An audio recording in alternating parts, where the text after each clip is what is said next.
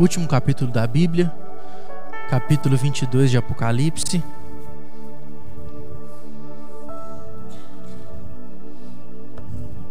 Hoje nós vamos encerrar um estudo de cinco meses, né? Começamos na primeira semana de fevereiro, estamos encerrando na última semana do mês de junho. Então a gente passou semana por semana lendo todos os versículos de Apocalipse, capítulo por capítulo, versículo por versículo. Lá no início, né, lá no, na primeira semana de fevereiro, nós começamos estudando sobre o capítulo 1. Vimos como o Senhor trouxe a revelação para João, quando ele estava preso lá na ilha de Pátimos. Depois vimos as cartas às sete igrejas, quando o Senhor trouxe mensagens específicas para cada igreja a qual João liderava, pastoreava ou tinha autoridade. E vimos que logo em seguida, quando Deus traz as mensagens às igrejas, a primeira grande visão sobrenatural que João vê, né? Ele vê o trono de Deus, né? Você pega o capítulo 4, a primeira visão que ele vê é o trono de Deus. Ele vê o trono, ele vê o livro, ele vê o Cordeiro de Deus. E logo em seguida, se você pegar o capítulo 6 em diante, começa o juízo de Deus sobre a terra.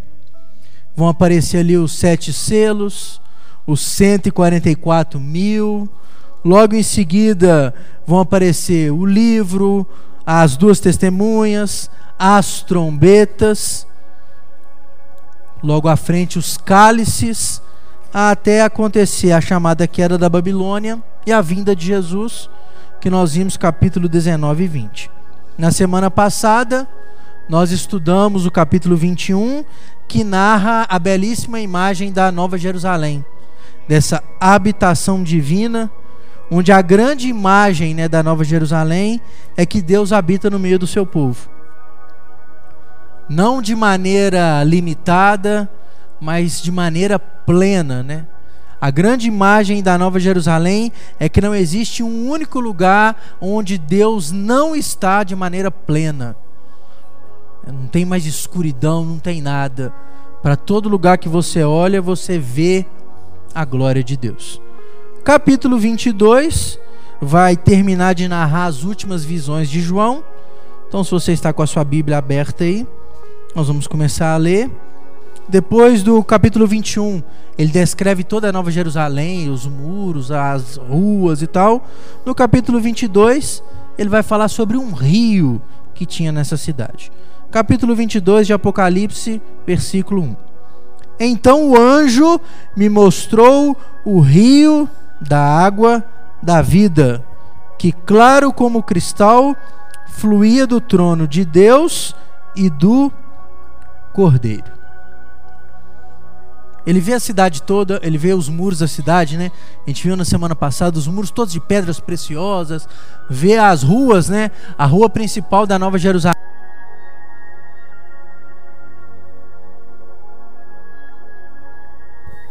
A rua principal da Nova Jerusalém era de ouro, de um ouro tão polido que ele fala que era ouro como vidro, né?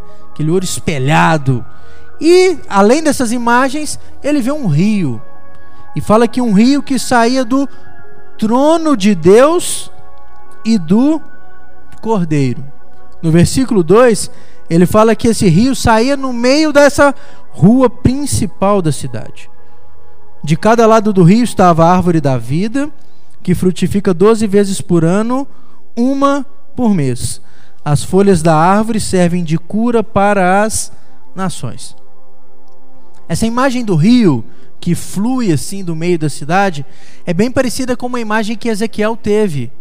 Ezequiel vê a imagem de um rio que fluía do templo, Ezequiel capítulo 47. É bem parecida também com o capítulo 7 de João, quando Jesus fala desse rio de água viva que brota tanto dele quanto da vida de todo cristão. Essa ideia desse rio de água vida rio de água da vida, rio de água viva, é uma clássica imagem do Espírito de Deus, do Espírito Santo de Deus no seu povo. Então, esse rio que brota do trono de Deus e do Cordeiro e que rasga a cidade adentro, é uma clara imagem do Espírito Santo, que é o vínculo da nossa aliança com Deus, né? Lembrando que a gente viu, né? A própria Bíblia fala que qual é a marca da nossa salvação? É o Espírito de Deus em nós. Então é óbvio que se tem a habitação eterna com Deus, tem o Cordeiro, tem o Pai, mas também tem o Espírito. E uma imagem viva do Espírito Santo nessa nova vida, nessa nova Jerusalém, esse rio que flui do trono de Deus. O versículo 2 que nós lemos, aparece uma imagem interessante. Tem o rio cortando a cidade, e de um lado e do outro do rio tem lá uma árvore. Árvore da vida, que frutifica o ano inteiro, uma vez para cada mês. A árvore da vida, ela aparece inicialmente em Gênesis. Lembra quando Deus cria a humanidade?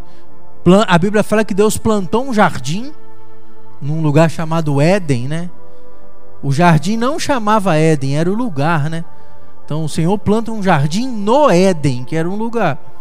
E ali no meio daquele jardim, Deus vai lá e coloca lá uma árvore chamada árvore da vida. A lógica da árvore da vida era que quem comesse daquela árvore viveria eternamente, para sempre. Tanto é que quando há o pecado da, da humanidade, simbolizado pelo primeiro casal, o que, que Deus faz com aquele casal? Expulsa eles do jardim. E a fala do Senhor é o seguinte: precisamos expulsá-los do jardim para que não comam da árvore e vivam eternamente. Se você for em Ezequiel, a mesma imagem do rio que sai do templo, tem a imagem também dessas árvores que frutificam. Você vai achar lá em Ezequiel 47, 12. Ezequiel fala de árvores que são medicinais, que quem come das suas folhas são curados. A árvore da vida, né, nesse versículo 2, fala que as folhas delas, dela servem para a cura das nações. É como se você olhasse para olhasse para Nova Jerusalém e falasse assim: "É, nós voltamos ao jardim do Éden. Até a árvore que nos dá eternidade está entre nós." E ela frutifica direto, né? A eternidade está disponível para aqueles que viverão diante de Deus por todo o sempre. A Nova Jerusalém é um novo e melhor jardim no Éden. Versículo 3: Já não haverá maldição nenhuma. O trono de Deus e do Cordeiro estará na cidade, e os seus servos o servirão. A palavra maldição é uma palavra com complicações hoje. Terça-feira mesmo a gente estava no nosso pequeno grupo e a gente estava discutindo sobre isso. As pessoas têm muita dificuldade de entender o que, que a Bíblia trata relacionado à compreensão da maldição. Quando a Bíblia fala de maldição, o grande poder da maldição é o pecado. Todo aquele que não está em Cristo, a Bíblia fala, está debaixo da maldição da lei, está debaixo da maldição do pecado. Viver sem Cristo já é uma vida amaldiçoada, gente. Viver sem Cristo é uma vida de maldição. Por mais legal que a pessoa seja, uma vida sem a presença de Deus, conforme as Escrituras, é uma vida em maldição. Mas quando nós estamos em Cristo, é assim que Paulo nos ensina, né? Quando nós, estamos em, quando nós vamos a Cristo, quando nós estamos em Cristo, nós somos uma nova criatura. Aquilo que nós vivíamos, a nossa antiga vida, ficou para trás, é passado. Nós vivemos em novidade de vida. Então, em Cristo Jesus, toda aquela maldição do pecado foi quebrada. Toda maldição do pecado foi quebrada. Constantemente eu falo sobre isso, eu ensino sobre isso. Não, eu não consigo conceber, conforme as Escrituras, um crente falando que ele é crente e tem maldição. Eu preciso de quebrar minha maldição. Cristo quebrou a maldição na cruz. Se você não crê nisso, eu creio. Cristo quebra nossas maldições na cruz do Calvário. É o sangue de Jesus na cruz do Calvário que interrompe toda maldição sobre nós. Se eu sirvo a Cristo, se eu estou em Cristo, se eu tenho o Espírito de Deus em mim, a maldição do pecado já não existe mais. Se eu tenho que quebrar maldição mesmo em Jesus, eu estou falando que a obra de Cristo é ineficaz. Que a obra de Cristo não tem valor algum que tudo que aquilo que Jesus, tudo aquilo que Jesus conquistou na cruz não faz sentido. Por que, que então em Apocalipse fala que naquele, naquele momento já não existe mais maldição? Existe a morte? Aqui? Não. Satanás, todas as suas obras já foram destruídas completamente. Quem está diante de Cristo agora? Os salvos. A maldição já era o pecado, a perversidão, a morte, o sofrimento, acabou. É isso que nós vemos na semana passada, né? Já não tem mais choro, já não tem mais dor, já não tem mais tristeza. Tudo aquilo que o pecado trazia como maldição, a partir do momento que Jesus consome, consome a sua obra, acabou. Acabou. Por isso a afirmação é muito forte: já não tem mais maldição. Por quê? Deus está entre nós. Olha como é que isso é forte no versículo 4. Eles verão a sua face, e o seu nome estará em suas testas. Nós temos uma esperança, um dia ver o Senhor. E Apocalipse 22 fala que nós podemos ter essa esperança. Chegará o dia que veremos o Senhor face a face. E quando ele olhar para nós, ele vai ver na nossa testa o nome dele. Vamos lembrar lá que a gente viu em Apocalipse, né? Desde o início de Apocalipse, quando vai começar o, juízo de Deus sobre a terra, primeira coisa que Deus faz, envia os seus anjos para marcar na testa todo aquele que era dele. Antes lá do maligno querer marcar o 666 nos seus, Jesus já havia selado aqueles que eram dele. E é isso que o texto no capítulo 22, versículo 4 confirma. Nós teremos o nome do Senhor em nós. Versículo 5: Não haverá mais noite, eles não precisarão de luz de candeia nem luz do sol, pois o Senhor os iluminará, e eles reinarão para todo sempre. Nós falamos aqui que a ideia das trevas, a ideia da escuridão, está muito vinculado com essa ideia do pecado. Já não existe em Cristo. Na Nova Jerusalém, nós viveremos iluminados por Deus e reinaremos para de, Deus e com Deus para todo sempre. Versículo 6. O anjo me disse, esse mesmo anjo que mostrou o rio para João, diz o seguinte: Essas palavras são dignas de confiança e verdadeiras. O Senhor, o Deus dos espíritos dos profetas, enviou o seu anjo para mostrar aos seus servos as coisas que em breve hão de acontecer. Na parte final de Apocalipse, o anjo fala com João: essa mensagem é para o crente. Tudo isso que você viu, tudo isso que você ouviu, tudo isso que você está escrevendo é para alertar o meu povo das coisas que no tempo devido vão acontecer. Quando eu leio isso aqui, eu fico pensando assim: tem gente que diz que a gente não pode estudar Apocalipse, que a gente não precisa de estudar Apocalipse, que Apocalipse é muito difícil. Pouco importa se é difícil ou fácil, é uma mensagem de Deus para nós. Não é isso que está escrito aqui? Nós não somos servos dele? Ele, pela graça, fala assim: Ó, eu deixei uma mensagem sobre o futuro de vocês. Ele podia ter deixado a gente no escuro, né? Se vira aí para ver o que vai dar. Não. Ele traz uma mensagem de alerta sobre o nosso futuro. E ele fala: Isso é verdade. Vocês precisam de conhecer isso. Versículo 7. Jesus diz assim: Eis que venho em breve. Isso é uma promessa grandiosa de Jesus. A fala dele, pode esperar. Desde o momento que eu nasci, as pessoas falam, Jesus está voltando. Eu sempre falo que Jesus volta de duas maneiras, né? Tem duas formas de Jesus voltar. Haverá um dia que ele voltará para buscar a todos. Mas todos os dias, Jesus recolhe pessoas à sua presença. Todo dia. Quando alguém fecha os olhos nessa terra, Jesus acabou de voltar para ele. Por isso, a gente de Apocalipse, ela é muito importante para nós. Nós não sabemos qual é o nosso dia nem a nossa hora.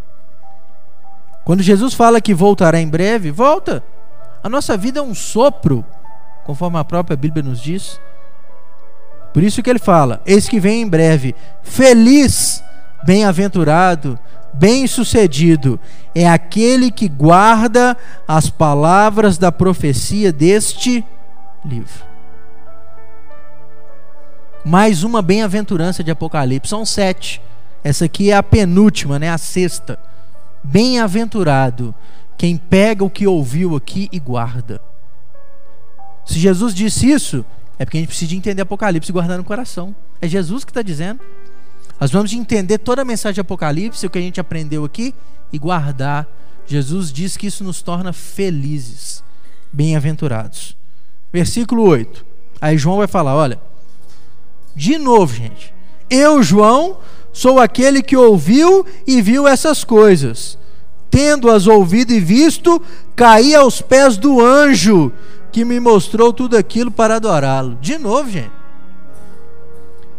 Acho que é a terceira vez que João tenta adorar um anjo no texto. Terceira vez que ele paga esse mico.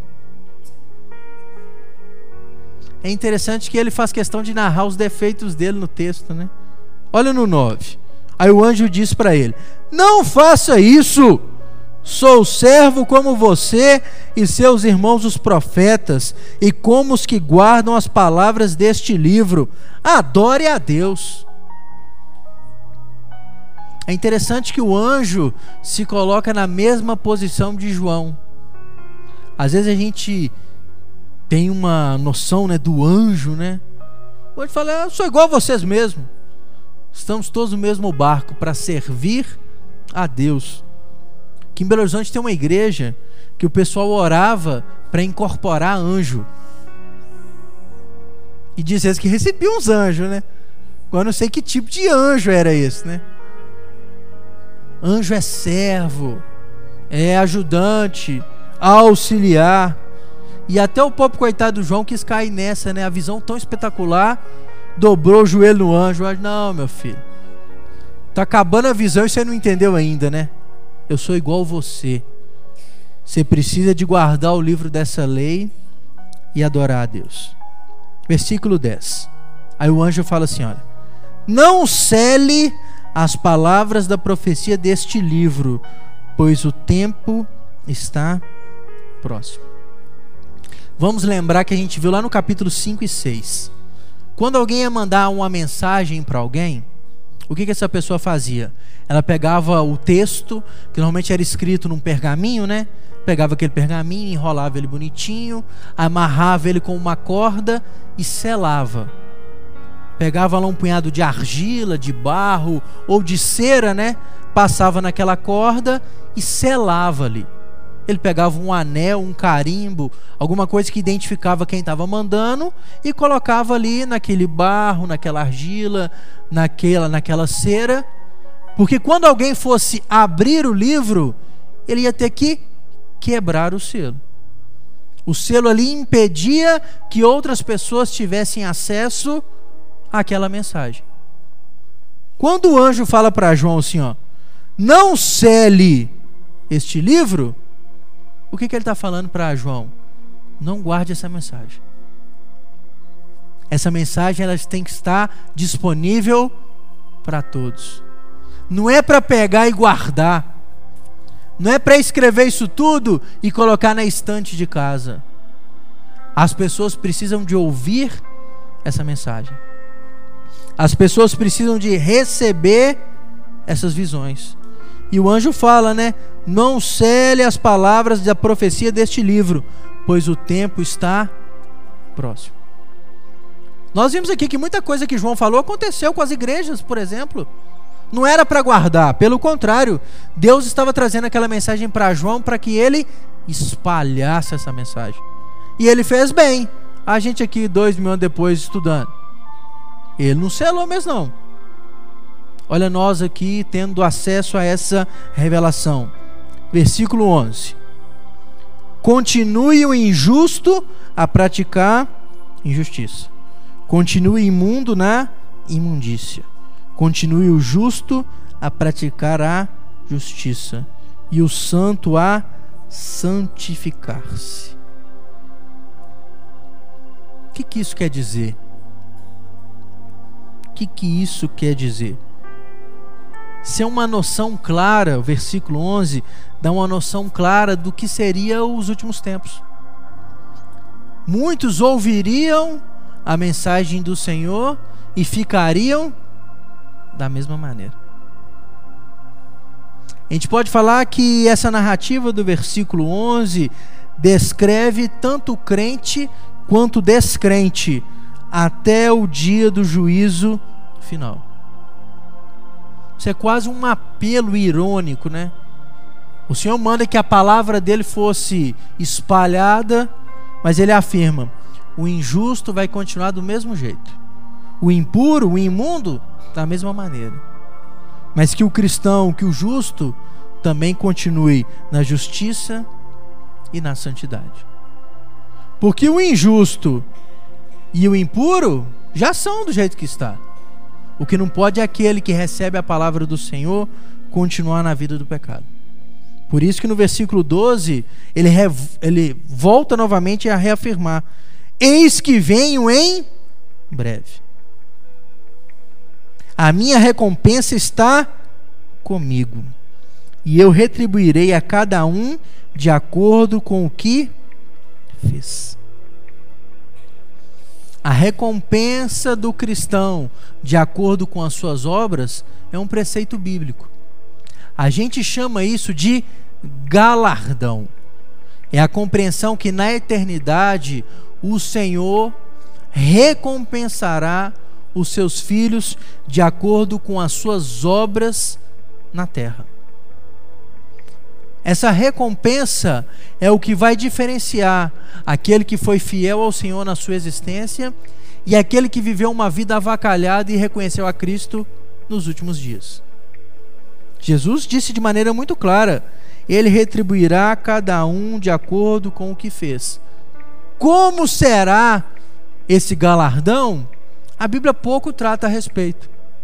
Tem gente que pensa em, tem gente que pensa em questões materiais, né? Ah, não. Então, galardão, o cara que foi mais fiel vai morar na mansão. O mais ou menos num barraco. Ah, não, o mais fiel vai ser governante no reino de Deus. O outro vai ser servo. Lembra que os valores do reino de Deus não são os nossos. Mas que o texto fala que o Senhor recompensará a fidelidade dos seus filhos? Sim. Está aqui de maneira clara. E você vai achar isso em Mateus 24, 25. Você vai achar Paulo ensinando isso em 2 Coríntios capítulo 5. O Senhor recompensará aqueles que foram fiéis na presença dele. Aqueles que viveram uma vida de fidelidade. Versículo 13. Eu sou o Alfa e o Ômega, o primeiro e o último, o princípio e o fim. Primeira e última letra do alfabeto, a gente falou isso aqui, alfa e ômega. Deus, ele é o todo, né? Ele está no começo e no fim de todas as coisas. Versículo 14, a última bem-aventurança. Feliz, bem-aventurado, abençoado os que lavam as suas vestes. E assim têm direito à árvore da vida e podem entrar na cidade pelas portas. O que é lavar veste mesmo, gente? Santificar, santidade, vida de pureza espiritual na presença de Deus. E é interessante que a santidade, apesar de ser uma obra da parte de Deus, também deve ser uma busca diária nossa. Feliz é quem lava as suas vestes. Bem-aventurado, abençoado é aquele que busca uma vida de santidade. Por quê? Vai viver a eternidade com Deus, vai ter a árvore da vida. e vai entrar pela porta à cidade santa. Quer dizer, vai desfrutar eternamente com Deus. Feliz é aquele que vive uma vida de santidade, porque vai ser salvo e vai estar eternamente com Deus. 15.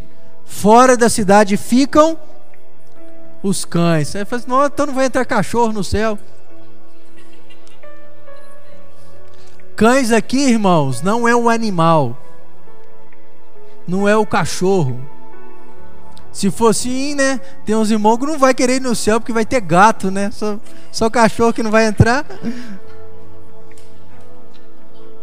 Aqui, quando a Bíblia fala de cães, a Bíblia está falando de pessoas que praticam a imoralidade. Os cães são os imorais. E está atrelado à imoralidade da sexualidade. Tem versões que vai falar assim: os imorais. Aqueles que praticam pecados da imoralidade sexual estão fora, fora, fora os cães, fora os que praticam feitiçaria. Feitiçaria, eu falei que semana passada, né? Tem a feitiçaria normal e tem a feitiçaria de crente. Né?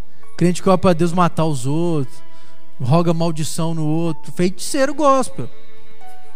Vai ficar fora também. Fora.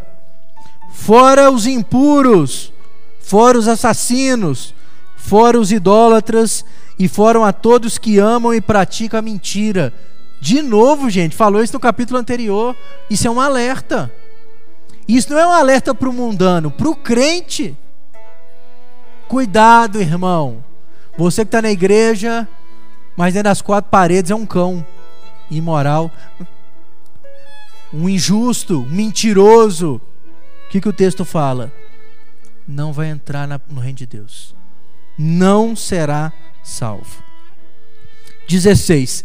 Eu, Jesus, enviei o meu anjo para dar a vocês este testemunho concernente às igrejas. Palavra do próprio Cristo. Eu sou a raiz e o descendente de Davi e a resplandecente estrela da manhã. Raiz e descendência de Davi é a ideia de tanto a origem como aquele que veio depois. É a ideia daquele que está no trono, aquele que governa, aquele que é rei. Outra coisa que fala aqui, ele fala que ele é a estrela da manhã. Estrela da manhã é a primeira estrela que raia ao dia, é a luz do dia, é a primeira luz do dia. Ele é aquele que traz luz para a vida da gente. Versículo 17: O Espírito e a noiva dizem: Vem. E todo aquele que ouvir, diga: Vem. Quem tiver sede, venha. E quem quiser, beba de graça da água da vida. Esse versículo fala de qual deve ser o anseio do cristão. Qual que é o anseio do cristão? Jesus Vem. Eu vejo, não, Jesus tem que voltar, não. Quer viver muito ainda. Não sei o, o verdadeiro cristão que entende o que é a eternidade, o clamor dele é: vem. O verdadeiro cristão, ele tem sede de beber da água da vida. Ele quer desfrutar da eternidade de Deus, da eternidade com Deus. 18. Declaro a todos os que ouvem as palavras da profecia deste livro, aqui um alerta.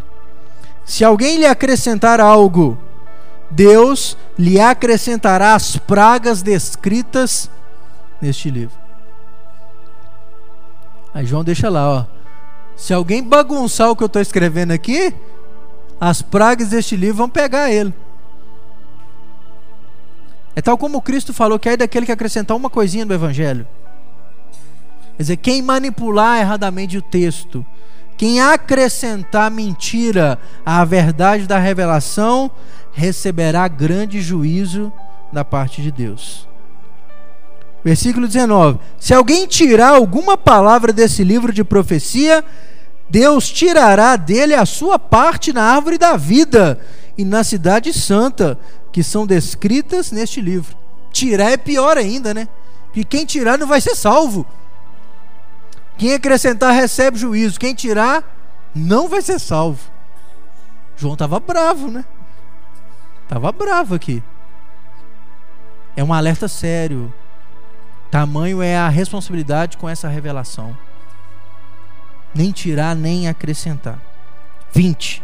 Aquele que dá testemunho dessas coisas diz: Sim, venham em breve. O próprio Cristo fala: Pode esperar, venham em breve.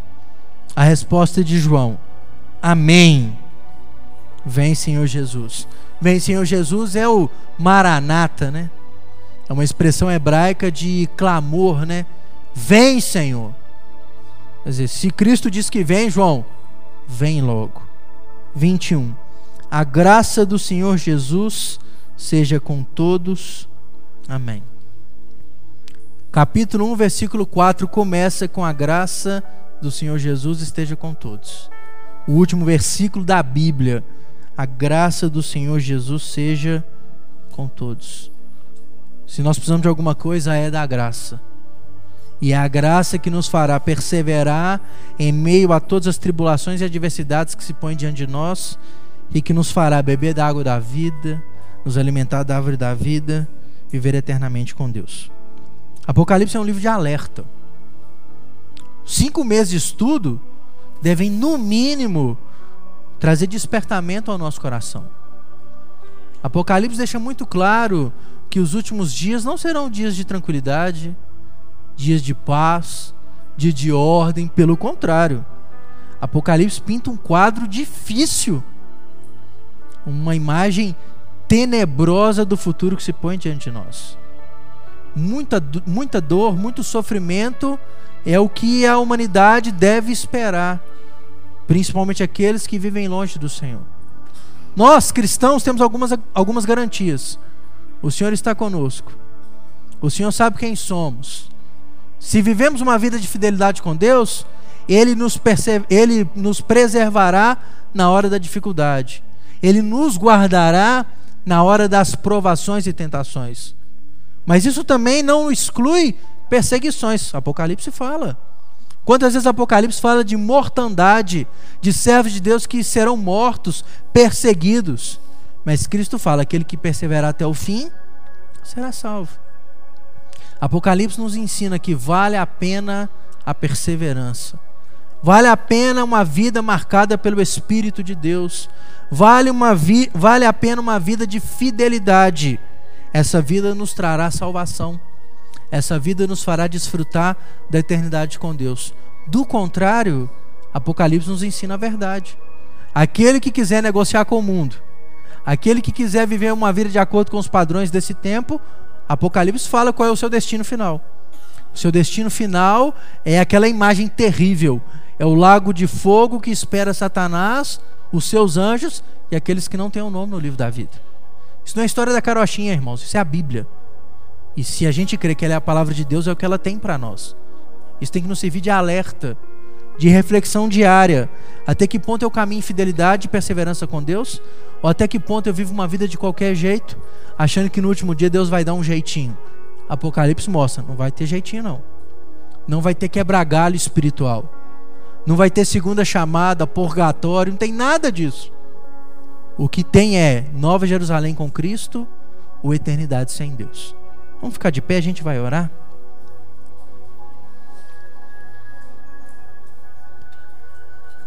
Quero você curva a sua cabeça aí, Pai. Obrigado pela oportunidade que o Senhor nos deu de durante esses cinco meses estudar a Tua palavra, na medida do possível, Pai, aprofundar em alguns temas, meu Pai, para compreender essa visão tão poderosa de Apocalipse. Apocalipse, mesmo sendo simbólico, deixa algumas coisas muito claras para nós. A função nossa enquanto teu povo é perseverar, é manter-se fiel, não é negociar nossos princípios, nossos valores, não é aceitar a marca da besta, mas a marca de Cristo. É sermos selados pelo Teu Santo Espírito, perseverante em meio a toda perseguição que se colocar diante de nós. Nos ajuda a viver essa verdade, Pai, para que possamos reinar contigo, desfrutar da eternidade na Tua presença, Pai. Que Apocalipse nos traga, Deus, maior temor, reverência, fidelidade e perseverança na Tua presença, Pai. Que esse seja o nosso caminho Tal como o Apocalipse termina falando: Bem-aventurado é quem lava a sua veste. Bem-aventurado é quem vive uma vida de santidade. Que nós possamos ser bem-aventurados, felizes, para beber da água da vida, para desfrutar da árvore da vida, para vivermos eternamente na tua presença, Pai. É o que oramos no nome de Jesus. Amém e amém.